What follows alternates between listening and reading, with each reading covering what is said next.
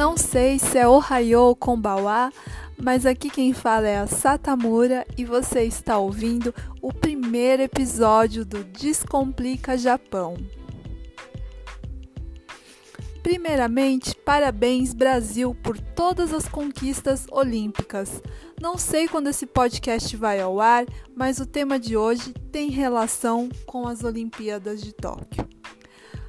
A minha proposta, através desse podcast, é compartilhar com você que está me ouvindo um lado do Japão que vai além de todo orientalismo que estamos habituados. Se você está acostumado a ouvir sempre as mesmas coisas sobre o Japão, talvez você até se decepcione por aqui. Mas se você procura uma visão real, você está no lugar certo. Esse podcast é patrocinado pela Beltec, que é uma terceirizada com mais de 30 anos de experiência no Japão.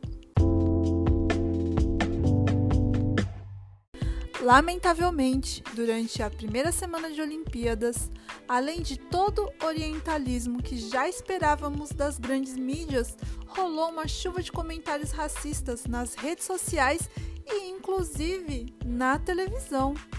É muito triste tudo isso, mas eu observei também que muitos com esse discurso sequer parou em algum momento para questionar se há algo de errado apenas na arbitragem ou se os japoneses estão se destacando por algum motivo a mais. Aproveitando todo esse momento, quero compartilhar com vocês como foi a minha experiência nas escolas japonesas, quais as diferenças que eu senti entre estudar no Brasil e no Japão. Uma das diferenças gritantes entre as escolas públicas japonesas e as brasileiras, com certeza, é a estrutura. Qualquer escola japonesa é muito bem estruturada, tem piscina, quadra, sala de química, biblioteca, sala de instrumento, tudo que você pode imaginar de instrumento musical, por exemplo, tem em uma escola pública. Algo que não é muito comum a gente ver no Brasil, né?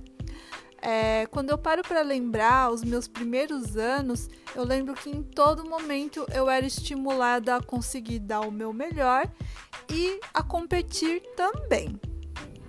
Uma das diferenças que eu sinto que é gritante é a questão da natação. Por exemplo, é, era muito comum eu conversar com os amigos no Brasil e eles falarem que não sabiam nadar, sendo que aqui todo mundo aprende isso na escola. Eu sei que não é todas as escolas que são assim, é, mas na minha escola, por exemplo, conforme a gente ia evoluindo na natação, eles iam dando faixinhas para a gente como se fosse essas do judô mesmo. Cada vez que você conseguia alguma coisa, você ganhava uma faixinha na sua toca de natação. Então, meio que desde muito novo, a gente meio que criava esse hábito de querer conquistar essas faixinhas e, e dar o melhor possível para conseguir. Eu lembro que até o segundo ano do primário eu já sabia 25 metros de nado livre e costas. E o sonho de todo mundo que era assim, tipo, uou, wow, eu sou muito foda, era quando você conseguia os 50 metros é, de nado livre e costas, e aí você conseguia ganhar uma touca preta. É, e aí todo mundo se esforçava muito, sabe, para conseguir. Todas as escolas do Japão são praticamente em período integral também. Conforme você vai ficando mais velho, vai aumentando a responsabilidade e a carga horária. Durante é, o ensino fundamental, a gente pode escolher qualquer esporte para praticar, ou música ou arte. Normalmente as pessoas preferem esporte porque meio que dentro da sociedade é considerado que você é fraco, ou sei lá, alguma coisa do tipo. Isso não é muito legal, mas enfim. Então a maioria das pessoas acabam indo pro esporte. Eu lembro que pouquíssimos da minha sala escolhi alguma outra atividade como música ou arte, mas tem essa opção também.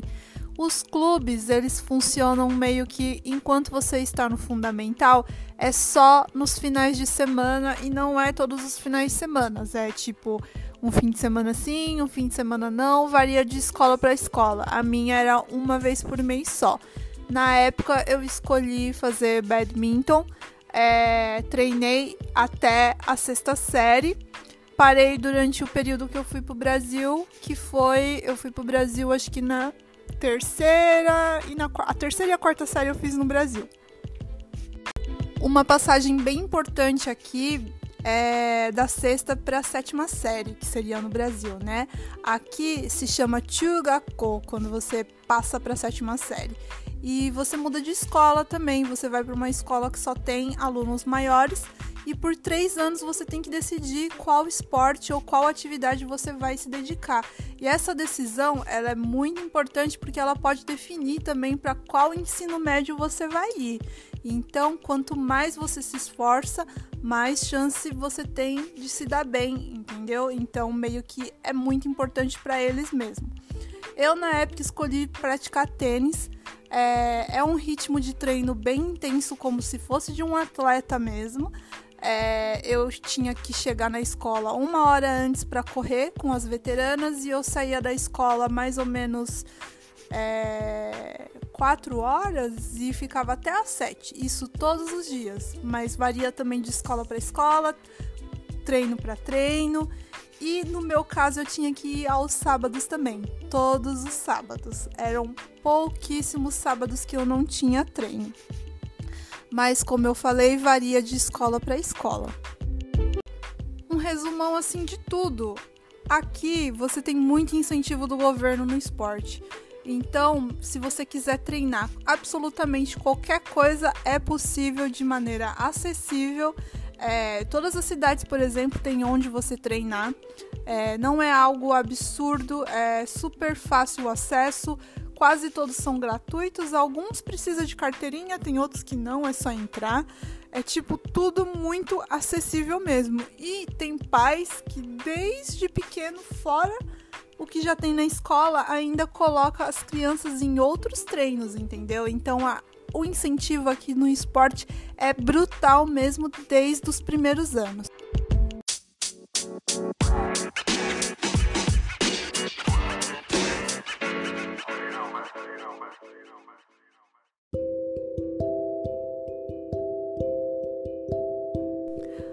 Como brasileiro, a gente fica muito feliz quando um brasileiro leva uma medalha para casa, mas a gente não pode negar que a gente super romantiza as histórias de superação desse atleta.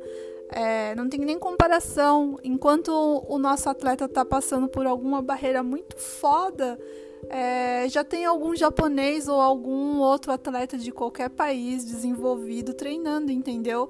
Então é uma diferença gritante, sim, e é óbvio que vai, isso vai interferir no resultado de umas Olimpíadas, por exemplo. É, nem por isso a gente tem esse direito de ir atacar os atletas desses países, sendo que é algo que a gente deveria estar tá cobrando do nosso governo e estar tá questionando por que os outros lugares têm tudo isso e a gente não.